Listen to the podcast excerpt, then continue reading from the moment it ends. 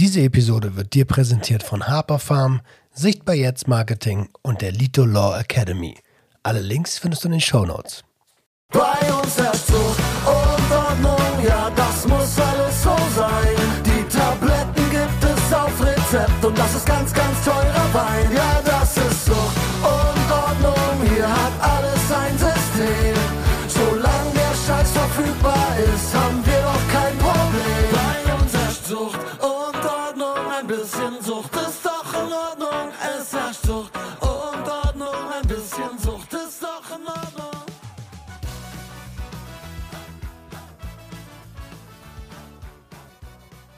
Einen wunderschönen guten Tag und herzlich willkommen zu einer neuen Episode Sucht und Ordnung, deinem Podcast für vorurteilsfreie Aufklärung über psychotrope Substanzen, Drogenpolitik und Konsumkompetenz. Und wie immer bin ich nicht allein.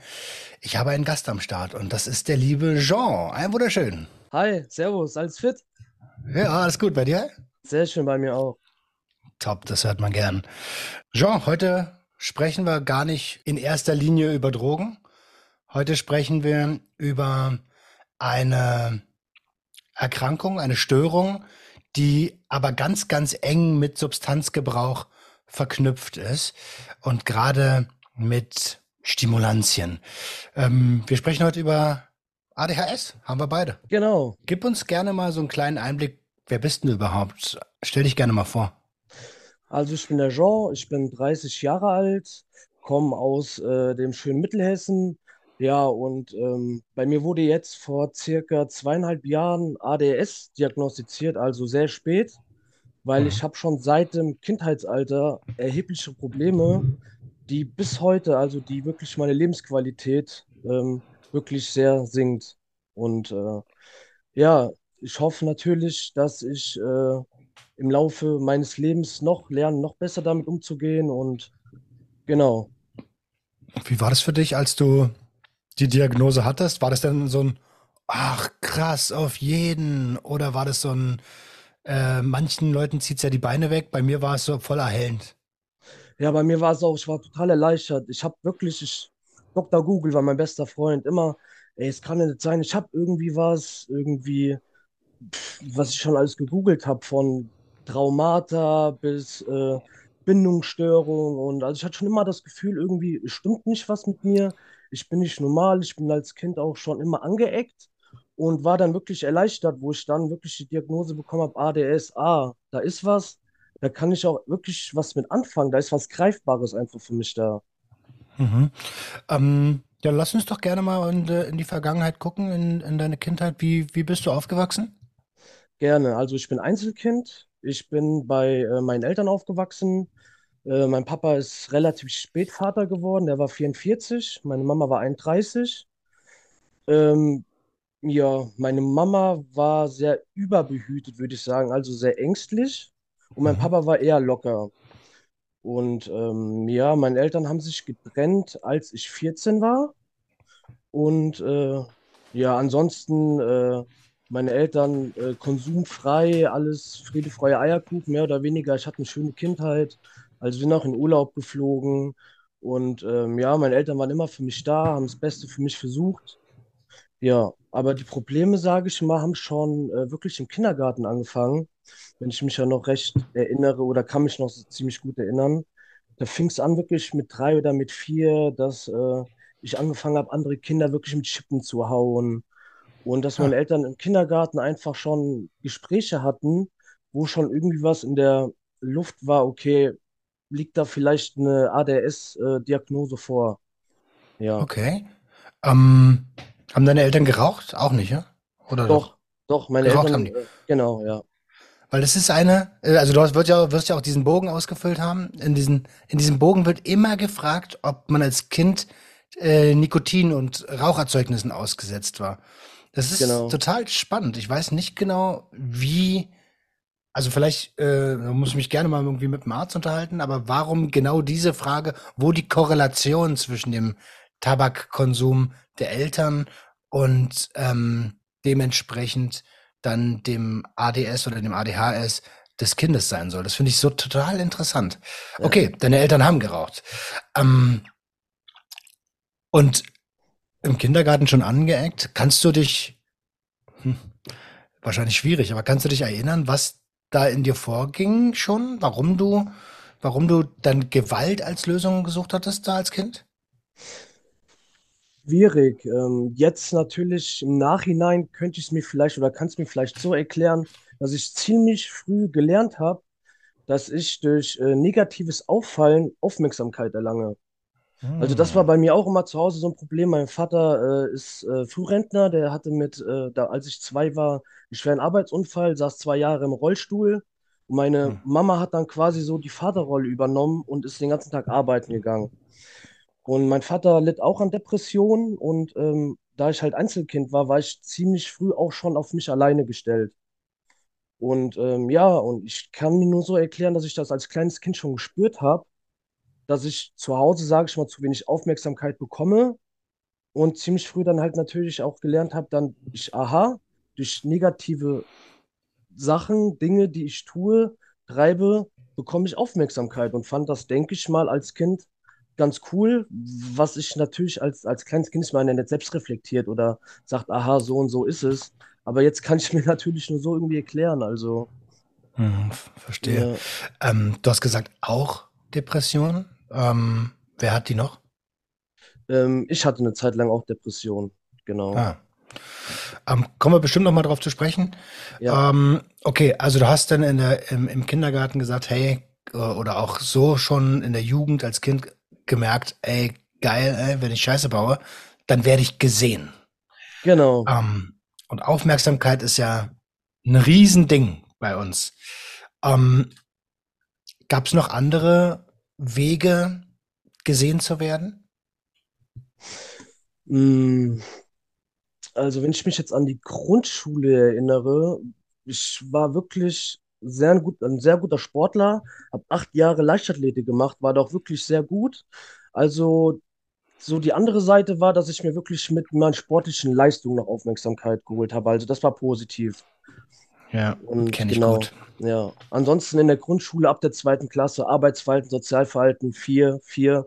Das war auch wirklich durchgängig quasi so. Und da stand auch schon in der ersten Klasse, da hat man ja keine Noten, sondern so ein Schrieb. Ich weiß nicht, war das bei dir auch so? Ja, ja, da, gibt, da, gibt, da schreiben die so ein A4-Blatt und Ge schreiben genau, Zeugnis. gen genau, da stand auch halt, dass äh, ich noch wirklich an meinem Sozialverhalten äh, arbeiten muss, weil ich Niederlagen gar nicht verkraften kann und bin immer ag aggressiv im Umgang mit meinen Mitschülern und ja. Mhm. Ähm, hm. Was bedeutete eine Niederlage für dich? ich war immer so ein Gewinnertyp. Also ich wollte immer gewinnen. Und wenn ich verloren habe, habe ich als Kind wirklich angefangen zu schreien, zu heulen und also wirklich total, im, wirklich total impulsiv, ja. Okay. Ja. Ähm, hast du, also gewinnen bedeutet ja Aufmerksamkeit von allen, weil der Erste ist der, den alle angucken. Ja. Ähm, ist Verlieren, äh, ist Aufmerksamkeit gleich Liebe für dich? Mm, jetzt nein. Nein. Damals, damals bestimmt. Hm. Damals bestimmt, ja.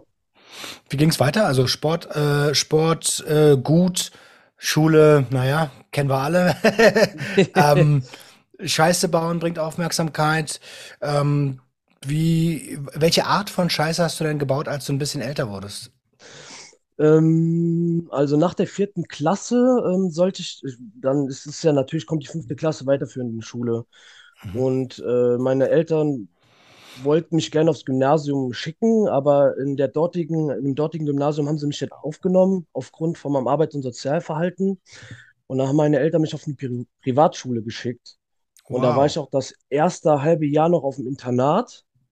Und äh, da wurde ich aber quasi nochmal komplett aus meinem sozialen Umfeld gerissen, was für mich, glaube ich, jetzt nachblickend noch schädigender für mich war.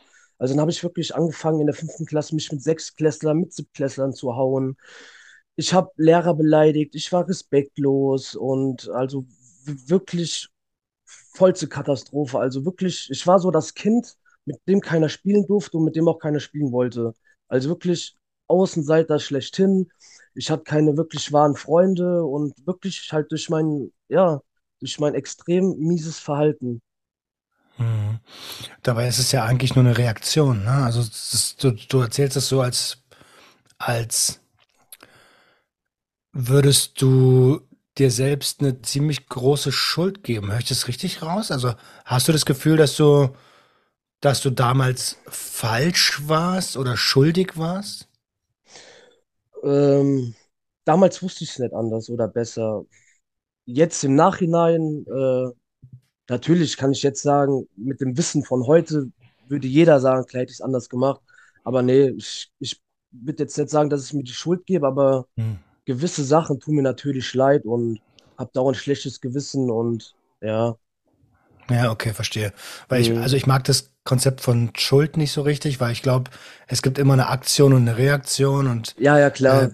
das ist äh, jemanden dann den, die Schuld in die Schuhe zu schieben, das macht ja keinen Sinn, Nee, um, äh, um eine Lösung zu bekommen, weißt du? nee, nee, nee. Äh, okay, hast du, hast du dich dann mit den, also auch hier wieder Gewalt, hast dich dann geboxt mit den, mit den Älteren auch? Ähm, deine Eltern wollten, dass du aufs Gymnasium gehst, sagst du. Was Genau. wolltest du denn eigentlich? Äh, das kann ich dir gar nicht mehr sagen. Also für mich gab es nur quasi den Weg. Ich weiß noch, als wir uns damals dann die Privatschule angeschaut haben, da hatten wir halt so einen Schnuppertag und ähm, ja, dann waren die Sommerferien rum und dann war auch schon die Einschulung. Also für mich gab es gar keine, oder es gab gar keine Frage, hier, Sean, möchtest du auf die Schule oder möchtest du dahin, sondern für mich gab es quasi nur den Weg und den habe ich damals auch gar nicht hinterfragt. Mhm, mhm, mhm. Ja. Ähm, spannend zu sehen. War, ähm, haben deine Eltern eine hohe Leistungsanforderung an dich gehabt? Ähm, schon, also bei mir war es schon so, wenn ich nicht das gemacht habe, was meine Eltern wollten, war ich nicht richtig. Also zum Beispiel, du bist um 8 zu Hause, ich bin um 2 nach 8 zu Hause. So, dann war ich schon falsch. Weißt du, wie ich meine? Echt? Bei zwei Minuten? Nein, jetzt, jetzt, im übertriebenen Sinne. Ach Also, so. wenn ich, also, Also zwei nach zehn eigentlich. ja genau, wenn ich nicht so nach den Werten von meinen Eltern gelebt habe, war ich falsch. Obwohl jedes Kind ja wirklich ein Individuum ist und man sollte ja auch irgendwie so die Kinder so ein bisschen selbst ihr, ihre eigene, ihren eigenen Charakter ausleben lassen oder wie auch immer reifen lassen. Und das Kind Absolut. halt ein bisschen in die richtige Richtung lenken lassen und halt Unterstützung und Hilfe bieten. Mhm. Aber nicht so fesselnd und überängstlich, weißt du? Okay. Also höre ich richtig raus, dass du dich nicht verstanden gefühlt hast? Ja, also Mhm. ich habe immer das bekommen, was ich wollte, aber nie das, was ich brauchte als Kind. Oh, Dieb, Alter, deeper Spruch. Äh, Hört sich krass an, aber jetzt im Nachhinein, das ist Fakt, ja. trifft aber, trifft mich so total. Mhm. Ähm, meine Mom hat immer versucht, äh, mich mit dem größten Zimmer bei Umzügen zu, naja, wahrscheinlich denkt sie beruhigen. Ich habe das als Bestechung gesehen.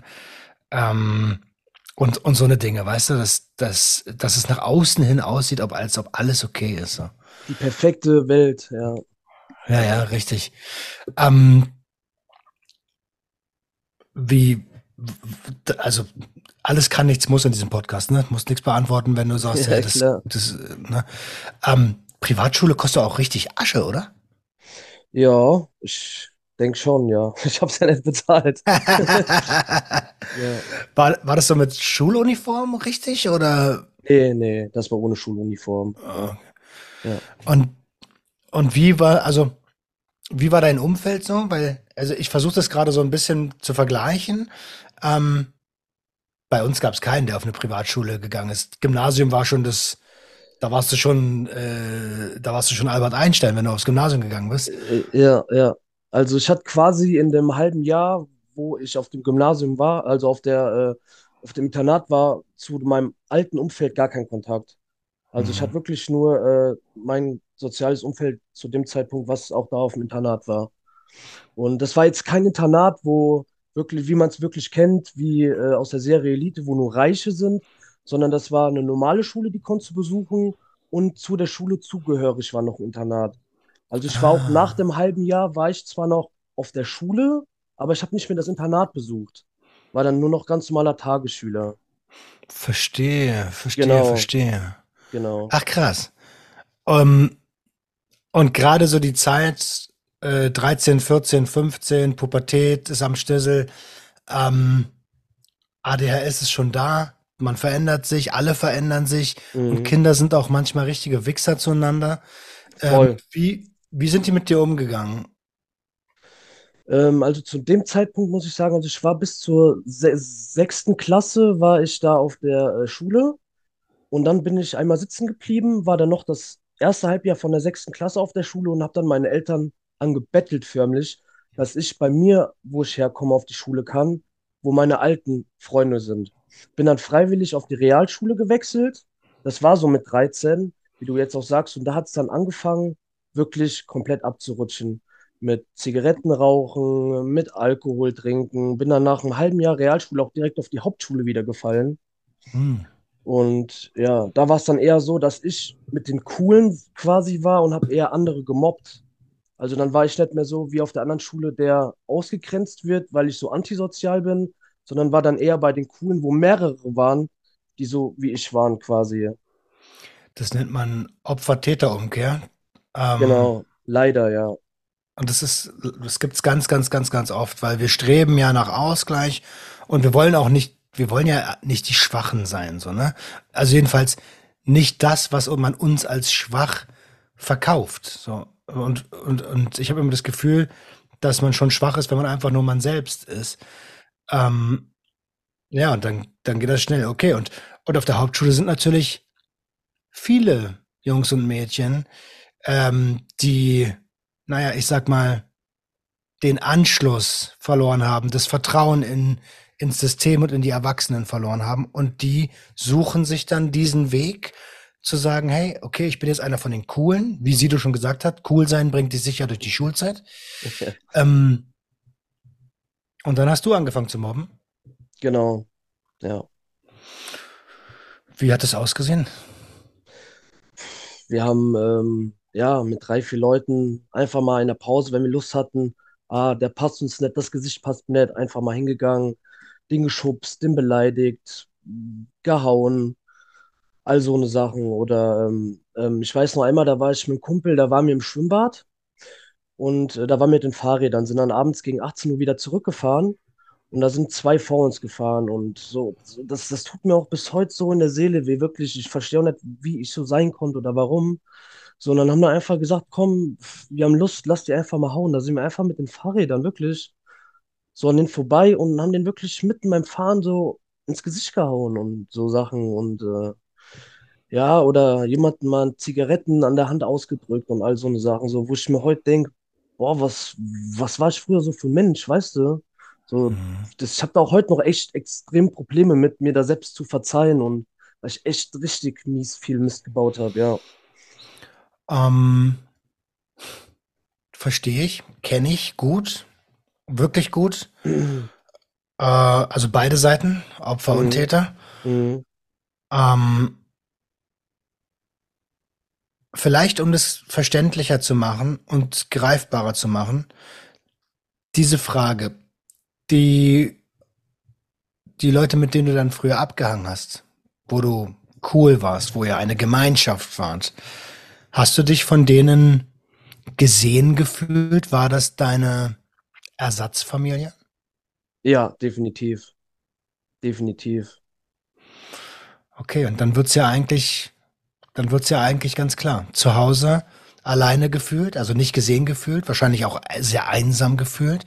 Genau. Dann zwei Jahre auf der anderen Schule ähm, ähm, der Außenseiter gewesen, weil das auch einfach, naja, so Jungs wie, also ich, ich sehe jetzt jemanden mit vor mir, der, der hat eine Mütze auf, der hat ein Kalkani-Shirt an. Das ist so lässig, Hip-Hop-mäßig. Und auf so einer Privatschule, auf so einer Eliteschule, da sind, da hängen nicht die Hip-Hopper rum. So, da hängen, da hängen die zukünftigen Bonzen rum, so. Ja, Und genau. die zeigen dir dann schon, dass du nicht dazugehörst, ne? Genau. Ja. Und dann kommst du auf einmal und dann rutschst du von, von Privatschule auf diese Schule, die dann noch war, dann auf Realschule, dann auf Hauptschule Und du kriegst das ja alles mit, diesen Abrutsch. Bap, bap, bap, bap, bap. Und du denkst die ganze Zeit, irgendwas stimmt mit mir nicht. Und dann sind da Leute, die genauso sind wie du, die sind halt ein bisschen schräg. Und dann wirst du halt auch ein bisschen schräg. Ja, ja, klar. Ja. Also falls jemand sich fragt, wie sowas passieren kann. Ne? Ähm, wie war das dann, wie ist denn das Verhältnis, wie hat sich das Verhältnis nach Hause entwickelt, äh, als du dann auf der Hauptschule deinen neuen Freundeskreis kennengelernt hast und ihr die Täter wurdet? Ja, also es war dann so, dass äh, meine Eltern, wie eben schon mal äh, am Anfang erwähnt, sich dann getrennt haben, als ich 14 war. Die Hm. konnten das dann einfach nicht mehr, das war auch einfach zu viel. Ja, ähm, dann hatte ich zu meiner Mama anfangs nicht mehr so viel Kontakt, einmal die Woche gesehen. Mein Vater hat mich machen lassen, also äh, ich- meine Eltern haben auch sowieso gesagt, wir erziehen das Kind anti-autoritär. Weißt du, Hm. weißt du, kennst du das? Keine So Grenzen, ne? ja, ja, ja, genau. Ach, der wird schon erwachsen, lass ihn einfach machen. So, und dementsprechend war das dann so. Also kein gutes Verhältnis zu meinen Eltern gehabt. Ich habe mich dann quasi allein erzogen, wenn man das mal so nennen darf, auf der Straße aufgewachsen, ganzen Tag nur wirklich auf der Straße unterwegs gewesen. Dachte, ich wäre ich mit 14, ich wäre hier voll cool, voll der Gangster, weißt du? Wo ich mir heute denke, peinlich einfach und ja, also war nicht gut das Verhältnis. Nee. Ähm, und du hast eben schon gesagt, Nikotin, also Zigaretten kamen, Alkohol kam. Genau. Ähm, wie sah dein Konsumverhalten aus? Ähm, mein Konsumverhalten sah mit 14 so aus, dass ich äh, jedes Wochenende getrunken habe, seitdem ich 14 bin. Und das Krasse war bei mir, schon seit dem allerersten Alkoholrausch ist es so bei mir, wenn ich ein Bier trinke, ein Bier zu viel, habe das sogenannte Blut geleckt, trinke ich bis zum Kontrollverlust. Also ich bin wirklich ein Komatrinker gewesen. Und das jedes Mal. Also ich konnte nicht zwei, drei, vier Bier trinken, also keine Grenzen, sondern immer gib ihm Vollgas, also gib kein halbes Gas. Und ja, so war das. Passt ja auch gut in das, in das Bild ADHS, ne? Also ist übrigens bei mir genauso gewesen. Ich habe so lange konsumiert, bis die Lampen aus waren. Ja, genau. Warst du, und dann gibt's ja zwei verschiedene Arten von Menschen. Die einen, die lustig sind und irgendwann kippen sie dann halt um. Und dann gibt's noch die, die im Vollsuff aggressiv werden. Was warst du für einer? So, so, so, so ein Mittelding. Also ich habe nur Mist erzählt und ich wurde auch aggressiv. Also mein ganzer Umkreis, mein ganzes Umfeld, alle sagen bis heute, wir haben noch nie einen Menschen gesehen, der auf Alkohol so eine Persönlichkeitsveränderung hat wie du. Weil ich nüchtern eigentlich, ich bin total introvertiert, ich bin voll der Liebe, aber auf Alkohol, ich bin das komplette Gegenteil. Also wirklich ekelhafter Teufel. Ein Unmensch dann. Ja. Hat dein Umfeld Angst vor dir gehabt? Nee, die waren eher nur genervt irgendwann, haben gesagt, nee, wenn du trinkst und äh, kommst mit, dann haben wir auch gar keinen Bock mehr und äh, dann bleib lieber zu Hause. Und die hatten dann einfach auch keinen Bock mehr, was ich nachvollziehen kann. Also ich hätte mir das auch vielleicht zwei, dreimal mit angeschaut und also das, ich habe das hier noch nicht übel genommen. Das ist verständlich, weißt du? Ja, ja, klar, klar. Ja, ja. Und jetzt bewegen wir uns gerade noch so in so einem Alter 14, 15, 13, Genau. 14, 15, ne? So 14, 15, 16, genau. Und irgendwann ist ja dann die Schule auch mal vorbei. Ähm, wie, wie, wie, hast du einen Abschluss bekommen? Wie bist du von der Schule abgegangen? Wie lief das? Genau, also jetzt bewegen wir uns so im Zeitraum, da war ich 16, da habe ich meine erste große Liebe kennengelernt. Äh, dann habe ich auch äh, den Hauptschulabschluss erfolgreich beendet und ähm, habe dann die Berufsfachschule besucht. Das ist halt, dass man den Realschulabschluss, die mittlere Reife in zwei Jahren nachholen kann, anstatt in einem Ah, Jahr. Genau. Und äh, die Beziehung war leider nicht so schön. Also es war eine toxische Beziehung auch, wo halt, da ging es auch viel um Betrügen und Lügen und äh, die habe ich gar nicht verkraftet. Da waren wir anderthalb Jahre zusammen. hm. Und ähm, genau, und dann wirklich, wir waren zusammen, bis ich 18 war und ähm, habe dann die Schule abgebrochen und habe mich total gehen lassen und habe ab dem Zeitpunkt angefangen, mir alles reinzuhauen, was es gibt an Drogen. Zwei Jahre lang, bis ich 20 war, exzessiv komplett alles. Bin dann fast gestorben an einer Überdosis, hatte ein Serotonin-Syndrom und Oh shit. seitdem äh, eine Panikstörung, ja. Ähm, ist es okay, wenn wir da ein bisschen näher drauf gucken? Gerne, ja. Ähm, also du beschreibst es ja ganz gut. Beziehung war zu Ende, Beziehung war eh nicht so gut. Und was war denn der Auslöser? Also Toxizität, also toxische Beziehungen, das wird ja he- heute sehr, sehr oft und sehr häufig verwendet. Jetzt wissen wir aber, okay, du bist ADHSler, du verstehst dich selbst nicht mal richtig, weil du hast keine Diagnose.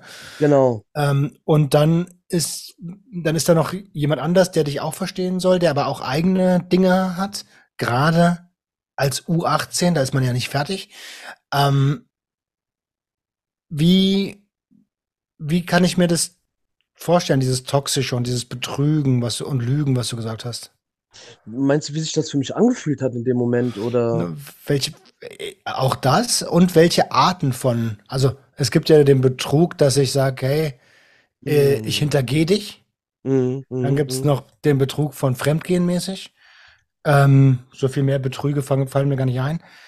Ähm, ja, Ähm, ich wurde mit meinem besten Freund betrogen, sag ich mal so. Und ähm, ja, seit dem Zeitpunkt habe ich auch, es hat so ein Loch bei mir hinterlassen.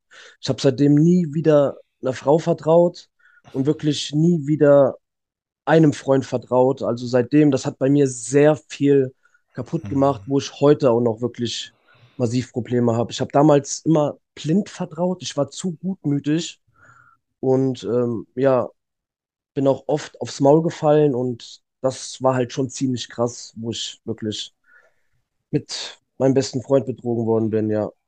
Also klar. es, es das, war ein Schmerz auch, also den wünsche ich keinem. das tut mir beim Zuhören weh.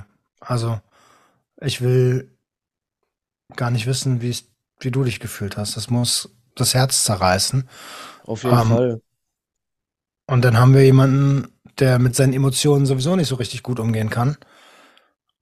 Und dann ging der Konsum los. Was hast du alles konsumiert? Also du hast ja gerade gesagt, alles. Serotonin-Syndrom lässt auf MDMA schließen. Nee, nee, das Serotonin-Syndrom, also da kommen wir gleich drauf, das war tatsächlich was anderes. Ähm, da war wirklich äh, Spice kam da zu dem Zeitpunkt raus. Also Mhm. wirklich Spice on Must, Speed on Must, Koks ab und zu mal, erste Ecstasy-Erfahrung, Cannabis, Benzodiazepine das erste Mal, viel Alkohol, ja, Ha- Hast du Benzos und Alkohol kombiniert? auch, ja. Ah, Dicker. Äh, also ist das gefährlich, richtig gefährlich, weil die ja auch noch an den gleichen Rezeptoren wirken. Definitiv. Ähm, und, und du warst nicht mehr in der Schule. Das heißt, du hast eigentlich den ganzen Tag Zeit zum Konsumieren. Genau, ich habe dann quasi das erste Jahr von der Berufsfachschule habe ich noch beendet und die Trennung war dann in den Sommerferien quasi und ja, bin dann habe das zweite Jahr dann nicht mehr gemacht und habe dann wirklich zwei Jahre durchgehend konsumiert, genau, bis zu dem besagten Tag, das war der 18. April 2011. Lass uns da gleich drauf kommen. Vorher habe ich noch die Frage, wie hast du das finanziert? Taschengeld und äh, ja, paar kleine Dealereien halt gemacht, Geld, wie man es halt so kennt. Ja, Hm. ja. Ähm, okay, aber also du hast ja eben schon gesagt, dass Gewalt eine Rolle spielt bei deinen Emotionen. Du hast, äh, hast jetzt nicht irgendwie Leute abgezogen und denen die Kohle äh, aus den Taschen geballert, oder? Nee, nee, nee. Ich habe, äh, was ich sagen muss, mein Vater hatte damals einen Tresor und dem habe ich auch Tausende von Euros geklaut. Also, ja, Und während du das sagst, also es gibt ja auch Leute, die gucken das nicht auf YouTube, sondern hören das. ja, Ich klar. kann in deinem Gesicht sehen, dass du, ja, dass dir, dass, also ich sehe jemanden, dem das echt richtig leid tut, wenn er darüber erzählt. Voll. Also, ich habe so viel Leid anderen Menschen zugefügt, was mir heute wirklich so leid tut. Und äh, ja, Ähm, 11.8.? ähm, 18.04. Ah, ich habe nur noch die 8. Ah, da war einer. 18.04.2011, genau. Das war auch, das war auch so ein Tag, äh, da war ich mit zwei Kumpels bei mir. So, jeder hat noch 5, 6 Euro in der Tasche. Was geben wir uns heute? Ja, hm, keine Ahnung. Wir hatten noch einen kompletten vollen Sack mit Pfandflaschen. Den haben wir mühselig zum Rewe getragen, haben den Pfand abgegeben, haben uns, glaube ich, was war das, zwei Flaschen Wodka geholt und ein Sixpack Bier, sind dann zu mir nach Hause. Und ähm, mein Vater hatte einen Tablettenschrank. Denke ich mal, äh, hat ja jeder Erwachsene damals immer, wo Aspirin drin ist, Ibuprofen, irgendwas. Und ähm, ich wusste, äh, Benzodiazepine, da gibt es ja Diazepam, ist ja ein, eine, ein, ein Mittel, genau. Und ich dachte, alles, was mit Palm endet, ist auch ein Benzodiazepin. Aber dem ist ja nicht so. Und mein Vater hatte damals ähm, ein Antidepressivum namens Citalopram. Das ist ein, Scheiße, ja, ja. Mhm, ein Serotonin- und Noradrenalin-Wiederaufnahmehemmer. Und dachten, ah ja, da schmeißt sich jeder schon mal zwei. Dazu noch Alkohol getrunken und wir denken alle, komisch. Das, wir merken nichts. Wir merken nichts. Und eine Stunde später jeder noch mal zwei. Und wir, wir merken nichts. Wir merken nichts. So, und ähm, ja, dann sind die zwei anderen Kumpels irgendwann dann nach Hause. Ich habe mir dann da von der Tablette auch noch irgendwann eine gegeben, weil ich dachte oder noch die Hoffnung hatte, okay, irgendwie muss ja was wirken. Ja, dann war ich äh, den Abend noch bei einem anderen Kumpel und habe mir noch eine Bon geraucht. Und auf einmal, also ich hatte wirklich so ein richtig extremes Kieferklappern, das vergesse ich bis heute nicht. Und meine Augen, die waren so wirklich klein, aber zeitgleich meine Pupillen auch so aufgerissen. Ich hatte auf einmal so eine Angst und Panik zu sterben. Ich habe sofort äh, den Krankenwagen angerufen, bin äh, sofort zum Bahnhof gelaufen. Also ich habe quasi gegenüber vom Bahnhof gewohnt und äh, habe da wirklich geschrien. Und die mussten mich dann fixieren, weil ich so Angst hatte, dass ich jetzt in dem Moment sterbe. Ja, und ähm, bin dann ins Krankenhaus und da wurde halt dann festgestellt, dass ich halt das sogenannte Serotonin-Syndrom habe. Hab dann wirklich Glück gehabt, dass ich nicht äh, in der Nacht verstorben bin. Und ähm, ja, seit dem Tag hatte ich mehrere Panikattacken. Ich bin dann, wurde dann erstmal entlassen, bin dann ganz normal nach Hause und hatte den Abend darauf wieder dasselbe Gefühl Hm. und dachte, okay, und habe schon wieder einen Krankenwagen gerufen. Und die wollten mir aber keinen schicken. Und da habe ich gesagt, das ist unterlassene Hilfeleistung und bin wirklich hysterisch geworden. Ich hatte Todesangst. Und äh, ich habe gesagt, das ist unterlassene Hilfeleistung und die wollten keinen rufen. Da bin ich ins Krankenhaus gelaufen. Und da hat der äh, Herr am Telefon dann wirklich gesagt, das erste Mal, das hört sich für mich so an, als hätten sie eine Panikattacke.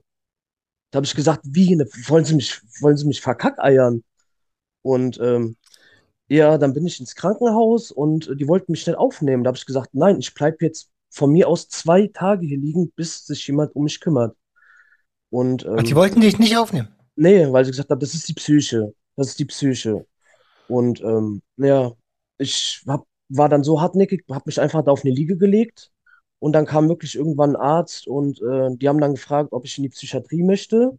Wollte ich natürlich erstmal nicht und äh, habe mich aber doch dann dazu entschlossen. Und da, ja, bin ich da mitgefahren und war dann auch sechs Wochen dort und Wie alt warst du da? 20. 20, okay. Ey, also, ähm, Citalopram, hast du ja selber schon sehr, sehr gut gesagt, SSRI. Ähm, und das sorgt dafür, dass sich mehr Serotonin und auch Noradrenalin im synaptischen Spalt sammelt. Genau. Fünf Stück hast du über den Abend verteilt genommen. Habe ich das richtig gehört? Ja, Und ähm, also normalerweise braucht das ja auch eine Anflutzeit und aber ich glaube bei fünf ist es Wurst. Wie, wie hoch waren die dosiert? das war die höchste Dosierung, 40 Milligramm. Also es waren dann 200 Milligramm. Ja, Okay, und und dazu warst du betrunken. Ähm, und der, also Leute, die Cannabis durch eine Bon konsumiert haben, die wissen, das kann schon mal richtig scheppern. ja. Ähm, und auf einmal geht's los, oder was? Von jetzt auf gleich. Also ich habe mich vorher schon ein bisschen unwohl gefühlt. Aber dann, nachdem ich die Bon fertig geraucht habe, hat es wirklich dann richtig angefangen. Also ich wurde dann auch wirklich psychotisch. Ich denke mal, das war einfach viel zu viel für meine Psyche. Also meine, ich will gar nicht wissen, wie die Synapsen, also die haben Techno-Party, glaube ich, in meiner, in meinem Kopf in dem Moment gefeiert. Also das war einfach zu, das war too much. Und dann kriegst du Panik. Ja, ich hatte wirklich, ich hatte wirklich Todesangst. Also ich, ich habe auch schon mit meinem Leben abgeschlossen. Ich dachte wirklich, okay, das war's. Danke, lieber Gott. Und ähm, ja, Man muss, man muss dazu sagen, an der Stelle, diese Angst war gar nicht so unberechtigt, denn ein Serotoninsyndrom kann tödlich enden. Ähm, und deswegen ist es uns hier im Podcast auch immer ganz, ganz wichtig, also wenn ihr serotonerge Substanzen konsumiert, dann achtet bitte ganz, ganz, ganz, ganz besonders auf Set, Setting und vor allem Dosis. Irgendwann wird's nicht mehr besser. Irgendwann kann die ganze Nummer richtig nach hinten losgehen. Und da das für uns als Konsumenten auf diesem Grau beziehungsweise auf diesem Schwarzmarkt sehr, sehr schwierig ist einzuschätzen, weil wir müssen Kriminellen vertrauen, dass das, was da die uns verkaufen, auch das ist, was sie, was sie uns sagen und dass da auch genau das drin ist, was sie uns sagen. Und deshalb brauchen wir Drug-Checking, deshalb brauchen wir Legalisierung, deshalb brauchen wir das. Nicht damit jeder weiter fröhlich konsumieren kann, sondern damit die Leute, die sich aktiv dafür entscheiden zu konsumieren, dass die wissen, was Phase ist. Das ist natürlich ein kleiner Unterschied zu, zu deiner Situation. Ihr, mhm. euer Ziel war es ja, euch die Lampen auszuschießen und jetzt hast du es fast geschafft. ja. Wenn du heute so daran zurückdenkst, was für ein Gefühl kommt da in dir auf? Ich habe jetzt allein schon beim Sprechen gemerkt, also ich habe gerade voll das Pappmaul bekommen, schon, weil Mhm. das sitzt immer noch tief. Also das ist auch noch ein unverarbeitetes Trauma, würde ich sagen, wo ich auch noch mal in naher Zukunft also dran arbeiten möchte, weil das schon noch tief in mir drin ist und schon noch ein mulmiges Gefühl. Also und aber auf der anderen Seite hat mich das auch vor Schlimmeren in meiner Zukunft ab dato bewahrt. Mhm. Und ähm, jetzt haben die das erste Mal das Wort Panikattacke in den Mund genommen und haben dir angeboten, in die Psychiatrie zu gehen. Genau. Du hast es wahrgenommen, hast du gesagt, ne? Genau, ja. Also es war so Wie- ex ähm, wie war das für dich? ähm, das war das Beste damals, was mir passieren konnte. Ich konnte noch nicht mal zum Friseur. Ich konnte noch nicht mal, wo ich Ausgang hatte, die Psychiatrie, das Gelände länger als zehn Minuten verlassen. Ich hatte direkt Panik. Ich bin morgens aufgestanden, ich hatte Panik. Ich hatte, ich hatte wirklich den ganzen Tag Angst, dass ich sterbe. Also es war extrem. Da habe ich auch die ersten zehn Tage äh, Diazepam bekommen. Ähm, das macht natürlich, na, genau, damit ich erstmal wieder ein bisschen mich stabilisiere allgemein, weil es zu viel einfach war, der Tag. Und habe Mhm. dann äh, auch das, das ist ein Medikament, das ist ein Neuroleptikum auch, Seroquel Prolong oder auch Quetiapin genannt. Ja, ah, kenne ich. Genau, äh, niedrig dosiert äh, wirkt das schlaffördernd und antidepressiv und in höheren Dosen wirkt das äh, antipsychotisch. Ich habe es aber niedrig dosiert bekommen, damit es bei mir halt schlaffördernd und leicht antidepressiv wirkt. Und das hat dann, Quercepin, ne? genau, das hat dann ganz gut geholfen, weil ich abends immer die stärksten, also da waren die Panikattacken am stärksten. Und äh, das habe ich dann auch drei Jahre lang genommen. Ja. Ähm, puh, das klingt, klingt hart. Drei Mhm. Jahre, Bruder. Drei Jahre, ja. Alter, okay, das habe ich so gerade so noch, ich war schon bei meinem Gedanken so und dachte so, wow, drei Jahre, krass. Ähm, jetzt ist es ja so, wenn man Panikattacken hat, das kann sich nicht jeder vorstellen, weil es sind Sachen, gerade die psychischen Erkrankungen sind Dinge, die kann man nicht sehen. Ich kann mir vorstellen, dass, dass irgendwann, dass du irgendwann eine Angst vor der Angst entwickelst. Genau. Wie, wie, also nimm mich mal mit, wie, wie sieht so ein Tag für dich emotional aus? Also wenn ich mich jetzt äh, zurückerinnere, jetzt habe ich das ja Gott sei Dank nicht mehr äh, Ja, so top. ausgeprägt. Ähm, also wie ich eben gesagt habe, ich bin damals, wo ich das ganz frisch war, morgens aufgestanden und hatte, wo ich die, als ich die Augen aufgemacht hatte, schon Angst und habe gebetet, bitte, hoffentlich habe ich keine Panikattacke, weil das so ein schlimmes Gefühl ist und war morgens quasi schon am Zittern. Und dadurch habe ich ja schon wieder irgendeine Angst entwickelt. Also war das ab morgens schon ein Teufelskreis. Ich hatte Mhm. Angst, dass ich keine Panikattacke bekomme und dadurch habe ich aber eine Panikattacke bekommen. Und das war den ganzen Tag. Also es war wirklich quälend. Also das wünsche ich auch wirklich keinem. Ist quasi so eine selbsterfüllende Prophezeiung, ne? Du Ja, denkst die ganze Zeit, bitte, bitte nicht, genau, bitte nicht, bitte nicht, und genau, dann ist es da. genau. Ähm, wie, wie haben, wie haben, wie wurdest du behandelt? Wie, was haben die mit dir, ähm, also welche therapeutischen Maßnahmen haben sie durchgeführt? Außer die, außer die Benzos? Ähm, Einzelgespräche einmal die Woche, Ergotherapie, Musiktherapie, das Übliche. Bei Hm. Bedarf natürlich, wenn ich noch äh, Bedarf hatte, zusätzliche Gespräche zu führen und halt noch zusätzliche Gespräche. Genau, Sechs Wochen am Stück. genau. Ähm, also ich, ADHSler sind ja auch, sind ja auch sehr freiheitsliebend. Ähm, Ja, jetzt, jetzt, ich, ich stelle mir das voll als Zwiespalt vor. Auf der einen Seite willst du deine Freiheit, auf der anderen Seite merkst du, Alter, ich brauche das hier, weil ich Panik habe. Wie ist, wie ist, wie war das für dich? Das ist voll zerreißend, oder?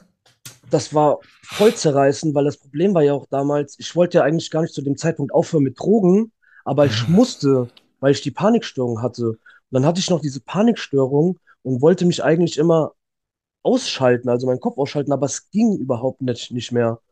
Und ähm, das, ja, und das, das, das war einfach wirklich nur zerreißen. Also ich dachte auch wirklich, das Gefühl bleibt für immer, ich werde nie wieder normal. Ja, also da habe ich gar nicht so daran gedacht, okay, freiheitsliebend. Ich habe mich schon eingeengt gefühlt in der Psychiatrie, muss ich ganz ehrlich sagen. Die Türen waren abgeschlossen, das war eine geschlossene Psychiatrie. Und das hat die Situation, würde ich sagen, noch mal verschlimmert. Ich glaube, wenn ich irgendwo gewesen wäre, wo es ein bisschen lockerer gewesen wäre, hätte ich mich, hätte ich mich auch ein bisschen schneller und besser erholt. Hm.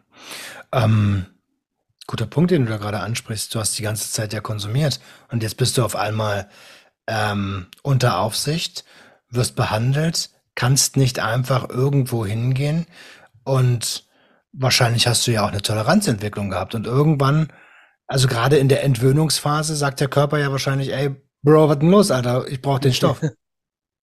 Na ja, klar.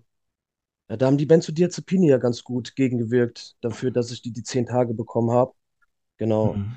Aber das Problem war auch eher, dass es meine Psyche gar nicht mehr zugelassen hat. Also ich habe dann nach der Entlassung irgendwann noch mal an einem Joint geraucht und ich hatte direkt die krasseste Panikattacke. Also ich, ich musste mich dann irgendwann mit, mit mir, mit meiner, mit meiner inneren Welt, mit meinen Gefühlen auseinandersetzen. Und deswegen sage ich jetzt, rückblickend hatten die Panikattacken was Gutes, weil ich im Laufe der letzten Jahre auch drei Langzeittherapien gemacht habe und da Hm. auch wirklich gelernt habe, wo das auch das erste Mal aufkam, okay, ich denke, sie haben ADHS, selbstreflektiert zu sein. Da habe ich für mich rausgefunden, ich bin introvertiert, wie ich Gefühle erkenne, Grenzgänger, immer die Suche nach dem Kick. Ähm, ja, ja, also das sind ja die klassischen Eigenschaften von ADHS. Ähm, bist du direkt, also du hast gesagt, du bist entlassen worden dann nach diesen sechs Wochen, Genau. ähm, hast dann an der Tüte gezogen und da gemerkt, okay, Feierabend geht nicht mehr. Ähm, wie hast du dir denn, also wie war das denn frisch aus der Psychiatrie zu kommen, zu wissen, ey, ich bin jetzt erstmal wieder auf mich allein gestellt? Warst du auf dich allein gestellt? Nee, ich hatte äh, ein paar echt gute, enge Freunde, die wirklich äh, auch konsumfrei waren oder noch konsumfrei sind, auch allgemein, die mich wirklich zu Cool. der Zeit äh, wirklich gut unterstützt haben. Dann habe ich mich wirklich an die gewendet und an die Konsumfreunde wirklich, von denen habe ich mich dann abgewandt. Und wie kam es zur, zur ersten Therapie, also zur ersten Langzeittherapie? Hast du, haben die da auf dich eingewirkt oder hast du, hast du gemerkt, ich kann mich jetzt nicht mehr wegschießen, irgendwas passiert in mir drin, was ich aber nicht verstehe und ich will so nicht weiterleben oder wie war's? Genau, das war ja von 2011 bis 2016. 2016 hatte ich die erste Langzeittherapie gemacht. Und in dem Zwischenraum habe ich auch noch meinen Realschulabschluss nachgeholt und mein Fachabitur nachgeholt. Da ist Ah, dann viel, cool. da ist dann viel passiert. Und ähm, dann 2016 war es halt so, dass ich trotzdem irgendwie gemerkt habe, mit mir stimmt irgendwas nicht. Ich eck immer an. Andere, die, die, die kommen mit 17 aus der Schule, die machen ihre Ausbildung, die gehen arbeiten, die führen normale Beziehungen. Und ja, ich, Vogel, habe immer extreme Stimmungsschwankungen. Für mich gab es keine Mitte. Immer diese Schwarz-Weiß-Malerei. Entweder geht es mir richtig gut oder richtig schlecht. Und ähm, ich wollte auch alle drei Monate was anderes. Also ich habe zu viel Interessen gehabt. Ich wusste auch nie beruflich irgendwie, was ich machen will. Ich habe drei Ausbildungen angefangen, drei Ausbildungen abgebrochen. Und da dachte ich dann irgendwie, schau, du hast irgendwas. Und ich habe dadurch Depressionen entwickelt, weil ich mich natürlich ja dann auch an die Gesellschaft irgendwie so ein bisschen orientiert habe. Okay, ich bin anders, ich, ich, ich bin nicht richtig so, wie ich bin. Und das war dann so Mhm. der Anlass, ähm, ja, in eine Langzeittherapie zu gehen. Also das war der Schwerpunkt Psychosomatik äh, mit schädlichem Missbrauch. Also es hieß Psychosomatik und Sucht. Und das war die beste Entscheidung meines Lebens. Also ähm, da habe ich mich wirklich, da habe ich mich selbst kennengelernt mit 24 Jahren. Vorher kannte ich mich nicht, Roman. Hey, ich Ja. fühle das gerade hart. Ne? Mhm. Ich habe mich während der, naja, während des, während, während dem, was man als Suchttherapie äh, beschreibt, da habe ich angefangen, mich kennenzulernen. Und da war ich, naja, das war so vor 2019 war das. Vor vier Jahren. Krass. Ja. So, ich bin 38, Digga. Mit 34 habe ich angefangen zu gucken, ey, wer bist denn du überhaupt? Und je früher, also ich kann dich nur beglückwünschen, dass du das in Anführungsstrichen schon mit 24 hast, weil je früher, je früher wir das machen, desto besser können wir, naja, desto besser können wir halt unser Leben gestalten und diese Reflexion, das machen manche Menschen ihr ganzes Leben nicht. Ja. Also deswegen herzlichen Glückwunsch, dass es schon mit 24 war. Auch wenn der Anlass natürlich, naja, suboptimal, suboptimal war. Ähm, du hast gesagt, das war die beste Entscheidung deines Lebens, die beste äh, Zeit deines Lebens vielleicht auch. Ähm, warum? Ähm, erstens, das war das erste Mal in meinem Leben, dass ich was durchgezogen habe. Was für mich schon mal so ein bisschen, was mich gepusht hat, yeah. Und ähm, ich hatte das Glück, eine Therapeutin zu haben.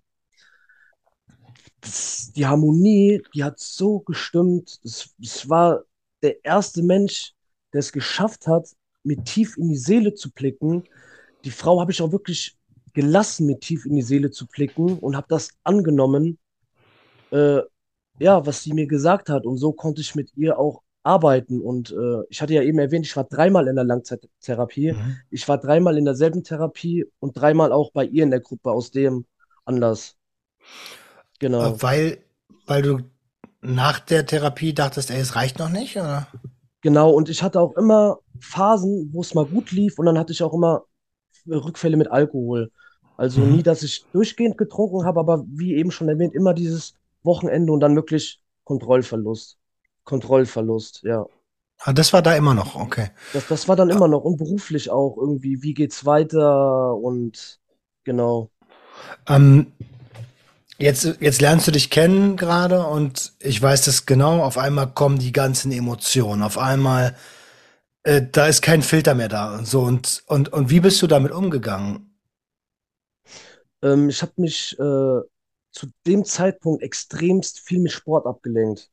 Also ich habe dann quasi meine negativen Gefühle mit Sport kompensiert oder auch meine positiven Gefühle, die daraus äh, result resultiert sind, weil am Anfang von der Therapie ist ja klar, dass es einem erstmal schlecht geht. Es werden ja Sachen rausgeholt, aufgearbeitet, die ja ganz tief jahrelang wirklich in dir drin sind und schlummern.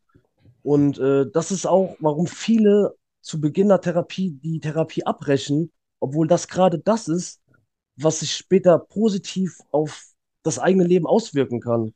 Und ähm, ja, habe es dann halt gelernt, wirklich mit Sport zu kompensieren, das negative Gefühl. Und hinterher war es dann halt wirklich positiv, die Therapie. weil ich gemerkt Okay. habe, okay, es fruchtet. Bringt mir Wa- was. Was für ein Sport? Ähm, äh, da in der Therapie haben wir immer viel Indiaka gespielt. Kennst du das? Nö, was ist das? Das In- Indiaka mit den Federn, wo so unten so ein kleines, so ein kleine, wie so ein Volleyball quasi, aber mit Federn. Spielst du auch wie so ein Volleyball? Ah, nee, kenne ich nicht. Geil, aber es klingt Ja, lustig. das war cool. Ansonsten bin ich halt viel, viel gejoggt und habe viel Fitness gemacht. Okay. Das habe ich auch noch nach der Ähm, Therapie zu Hause gemacht. kann man ja auch gut, ne? Also gerade Joggen, äh, Fitness sind so Dinge, die kannst du halt auch alleine machen. Ähm, ich habe mich gerade gefragt, du hast mir vorhin erzählt, dass du viel mit Gewalt überkompensiert hast, Mhm, anderen Leuten auf die Nase gehauen hast. mhm. Ähm, wie hat sich das denn entwickelt seit der Panikattacke äh, und seit dem Serotoninsyndrom und den Therapien? Das war, seitdem ich 15 war, überhaupt gar kein Thema mehr. Also haben wir eben gar Ah, nicht mehr, haben wir eben gar nicht mehr drüber gesprochen. mhm. Das ist auch, äh, das hat mir damals meine Therapeutin erklärt, das ist auch ähm, bei einer ADHS hat man meistens ähm, Anzeichen von einer antisozialen Persönlichkeitsstörung, die ausgeprägt ist im Kindheitsalter und wirklich ab dem 14. Lebensjahr circa ähm, ändert sich das, dass man nicht mehr so extrem antisozial ist, sondern dass die Wut dann eher nach, in, nach innen geht bei ADHS. Ja. Krass, ne? Also Mhm. ich muss sagen, ich weiß nicht warum, aber ich habe das nie gehabt. Ich habe immer, Okay. immer mit Leuten gechillt und gehangen und so. Ähm, ich war, aber ich war auch super klein und schmächtig, ne? Also ich, ich bin der Typ, der kassiert hat, wenn überhaupt. Ähm, und ich habe alles mit Sport, schon seit frühester Kindheit, immer mit Sport, alles ausgeglichen, überkompensiert. Und da war aber, das weiß ich heute, das war auch schon Flucht, ne? Mein Sportverhalten. Das war auch schon Flucht vor dem, Mhm. was zu Hause war. Und mit ja, 12, 13, 14 ging es dann los, ne? Alkohol. Dann hast du auch, äh, ähm, dann hast du auch das, also es fühlt sich ja auch so anders an. Ne? Das erste Mal ist irgendwie so, wow, irgendwas passiert in mir. Ich, ich, ich schütte irgendwas in mich rein oder ich nehme dies oder ich nehme das. Und die Welt ist auf einmal anders. So. Na klar. Das war, das, das macht ja dann auch neugierig. Ähm, auch ein Grund, warum wir mehr Aufklärung brauchen. Definitiv. Ähm, okay. Und also ab dem 15. Jahr, Lebensjahr, war, war, war, lief das dann sozial besser. Genau, ja. Ähm, jetzt bist du das erste Mal in der Therapie. Merkst, es tut mir gut, merkst aber, hey, mh, reicht noch nicht. Das zweite Mal, das Genau. dritte Mal. Genau. Ähm, wie ist dein Umfeld damit umgegangen? Äh, ich muss sagen, ich habe ein ziemlich kleines Umfeld, da ich auch äh, introvertiert bin. Ich habe vier, fünf Leute, mit denen habe ich seit Jahren Kontakt, mit immer und denselben. Und äh, die unterstützen mich bis heute. Also ich Hm. kann da auch wirklich super offen mit umgehen. Und ähm, ja, ich habe eher so ein Problem, nach außen hin offen damit umzugehen. Also ich habe auch über die Jahre wirklich eine soziale Phobie entwickelt. Ähm, wenn ich irgendwo hinkomme und die fragen schon, was arbeitest du, wie war früher dein Leben, so dann kriege ich schon Herzrasen, weil ich viel zu viel damit mich beschäftige, was andere von mir denken. Und da bin ich jetzt gerade so, das ist gerade meine Arbeit, dass ich gerade daran arbeite, mir zu denken, ist doch egal, was andere über mich denken, weil leben und leben lassen. Das ist Mhm. einfach so, ich, ja, Hast, hast du, also du hast ja eingangs gesagt, hey, es kann sein, dass, äh, dass ich irgendwie mal äh, was trinke oder vielleicht mir auch eine, eine Kippe anmache, um mich zu beruhigen. Ähm, genau, Wie, und wir sind ja auch schon echt lange, also das wissen ja die Leute nicht, ne? Das ist jetzt unser dritter Anlauf, die Episode aufzunehmen. Ähm, aber aus terminlichen Gründen, ne? Nichts anderes. Nicht, dass ihr jetzt denkt, ey, der, der Jean hat das nicht hinbekommen. Ähm, das ging äh, nur um Termine. Einmal war die Internetverbindung scheiße.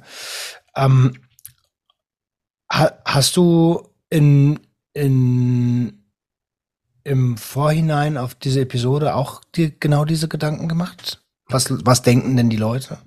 ja, definitiv. Also ich merke auch, äh, dass ich ein bisschen angespannter bin, wie wenn ich sonst rede, wenn mir jetzt keine Zuhörer oder Zuschauer da wären. Hm. Das ist Also- aber ganz, Also das ist aber ganz gut, weil da möchte ich allgemein in Zukunft auch für mich persönlich einfach ein bisschen an mir noch dran arbeiten, ja. Ich, ähm, ich danke dir auf jeden Fall von Herzen für das Vertrauen. Ne? Das ist ja nicht selbstverständlich, dass, ähm, dass du diese Methode wählst, ne? Gleich Mhm. vor, äh, keine Ahnung, wie viele Leute die Episode hören, aber ähm, also vielen, vielen lieben Dank. Das ist ja auch eine, eine, eine große Vertrauensbekundung in mich und meine Arbeit. Gerne, ja. Und vielleicht Ähm, auch anderen, die auch das Problem haben, zu sagen, okay, hey, ich habe vielleicht auch so ein bisschen Probleme, aber ich traue mich auch einfach mal irgendwie was zu machen. ja. Wie, ähm, wie lief's denn, also na, nach der, wann hast du die letzte Therapie gemacht? Die habe ich im, Au- in, im Oktober 2020 beendet, genau. Okay, also das ist ja auch schon äh, ein bisschen was her. Und wie, ähm, wie hast du die Zeit danach ähm, dich um dich gekümmert? Genau, da habe ich mich dann beruflich neu orientiert. Dann habe ich quasi direkt, äh, nachdem ich aus der Therapie entlassen worden bin, habe ich die Ausbildung zum Erzieher begonnen. Hm. Die habe ich auch äh, letztes Jahr erfolgreich, also die schulische Ausbildung beendet Mein und Glückwunsch. habe, Dankeschön, und habe dann äh, das Anerkennungsjahr letztes Jahr begonnen. Und da kam dann wieder die Kippe. Also ich sag mal so, jetzt nach der Therapie bis letztes Jahr lief super. Und äh, letztes Jahr kam dann wieder so der Einbruch, wo ich jetzt sagen würde, okay, das war das schlechteste Jahr seit zehn Jahren aktuell bei mir. Oh, okay. Und Mhm. äh, gibt, gibt's einen Auslöser? Ja, der Auslöser war, ich habe mein Anerkennungsjahr Vollzeit begonnen in einem betreuten Wohnen im halbpädagogischen Bereich.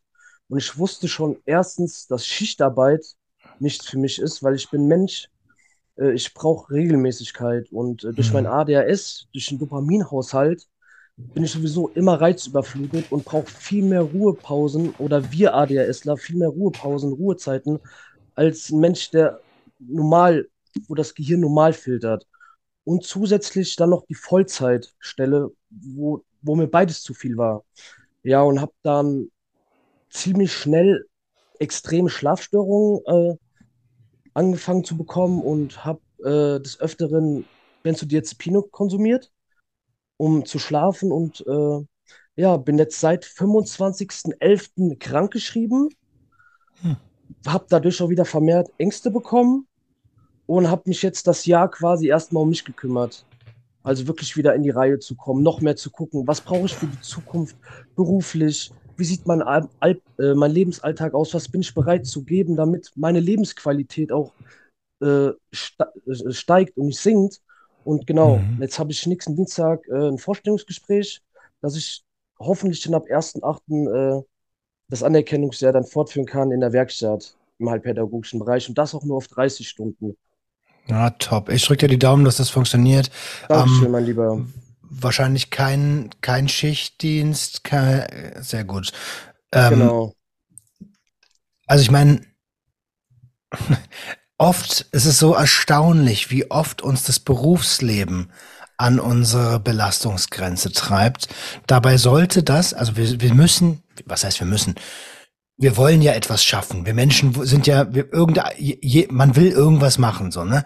Und, ähm, und wir arbeiten halt ein Drittel unseres Lebens. Dieses Drittel unseres Lebens sollte doch keine Qual sein. Das sollte doch ein, eine Zeit unseres Lebens sein, in der wir zwar etwas schaffen oder eine Dienstleistung vollbringen oder was auch immer, aber das sollte meines Erachtens nach auch eine Zeit sein, in der wir, die wir gerne machen. Also, das, das finde ich immer so schade, dass uns in der Schule beigebracht wird, ja, ihr müsst halt irgendwann mal einen Beruf machen. Ja, aber was denn? Ja, keine Ahnung. Wirst du ja sehen. Äh, also was, was soll denn das? Ja, ja, ja. Also ich bin voll deiner Meinung. Ich bin mittlerweile auch, ich bin jetzt so eingestellt, da ist es mir zum Beispiel mittlerweile echt egal, was andere von mir denken.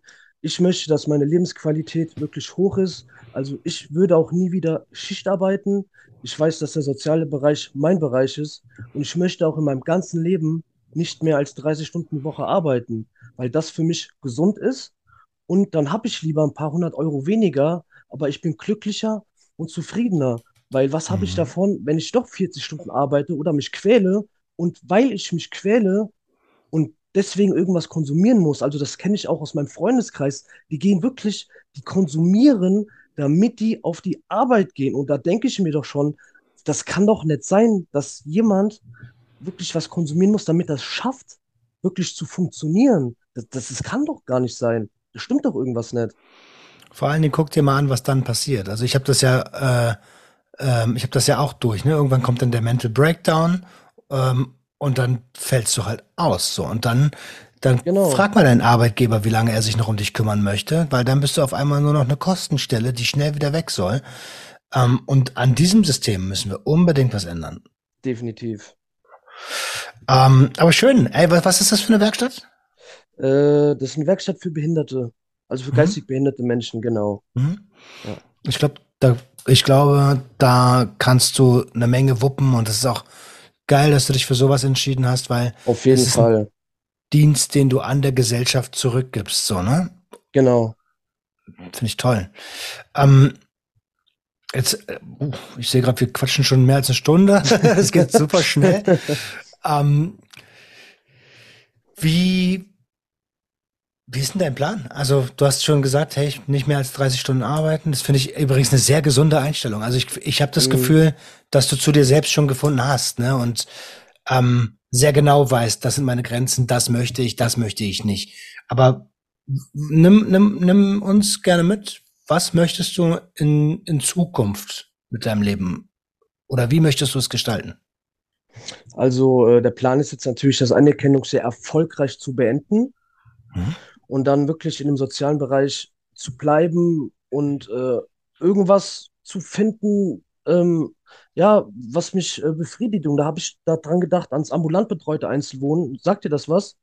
Ja. Das ist genau, und äh, durch, dadurch, dass ich introvertiert bin und auch nicht so gern im großen Team arbeite und arbeiten kann, hat man da so ein kleines Büro jeder und dann betreust du die Klienten und äh, betreust sie dann äh, und gehst mit denen zu Arztbesuchen etc. Und das stelle ich mir für meine Zukunft vor, wo ich mir auch denke, das ist was für mich und wo ich mich auch sehe.